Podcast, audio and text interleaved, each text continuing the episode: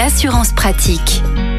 Il est obligatoire tous les deux ans, c'est une question de sécurité. Nous parlons aujourd'hui du contrôle technique avec Olivier Moustakakis, le cofondateur du site assureland.com. Bonjour Olivier. Bonjour Arnaud. Alors ce contrôle technique obligatoire tous les deux ans à partir de la quatrième, quatrième année, du année, du véhicule. Oui, tout ouais, à fait. ça. ça coûte en moyenne 79 euros. C'est un prix, mais il ne faut pas l'oublier. Il vaut mieux éviter parce que ça vous expose à une contravention de 135 euros.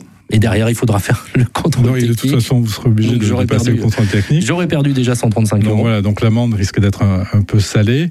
Et ça va être obligatoire en 2024 pour les deux roues également. hein. Mhm. Alors, quid de l'assurance si votre véhicule a un défaut de contrôle technique?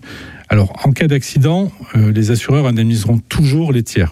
En revanche, ils peuvent refuser de prendre en charge les réparations du véhicule hein, s'il y a un défaut de contrôle technique. Donc ça, il faut regarder précisément vos conditions générales de votre contrat pour voir si c'est pas considéré comme une exclusion de garantie où là, vous n'aurez aucune indemnisation. On le rappelle, le contrôle technique, bien sûr, c'est un élément pour garantir la sécurité de votre véhicule. Vous en parliez, on va terminer avec cela. Le contrôle technique pour les deux roues, ça sera obligatoire dès l'année prochaine. Ça fait beaucoup parler, ça rend beaucoup de motards euh, pas très très contents, on va dire même euh, furieux, les motards en colère euh, pour ne pas les citer.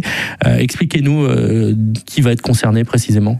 Alors c'est tous les deux roues motorisées, un moto, scooter de moins de 125 cm3. Donc le premier contrôle technique devra avoir lieu dans les cinq premières années du deux roues. Et ensuite ce sera tous les trois ans. Et les derniers chiffres du ministère des Transports indiquent que ça devrait coûter une cinquantaine d'euros. Est-ce que la, la démarche est aussi vertueuse et justifiée? Euh, Je pense qu'il y a des segments où c'est intéressant que ce type de contrôle soit mis en place parce que ça va permettre d'éviter que des épaves roulantes euh, Oui. circulent dans nos rues et sur les routes. Après, en effet, il y a certains segments qui de toute façon entretiennent bien leur véhicule, mais ça c'est le lot aussi pour les véhicules automobiles. hein. Vous avez des gens qui font attention à l'entretien de leur véhicule, d'autres pas. Donc c'est quand même toujours utile, si vous voulez, qu'il y ait un organisme indépendant qui vienne contrôler l'état des principales parties du véhicule, le freinage et ce genre de choses. Olivier Moustakakis, merci beaucoup pour euh, vos précieux conseils. On vous retrouve la semaine prochaine. Vous êtes le cofondateur du site assureland.com. À bientôt. Merci Arnaud.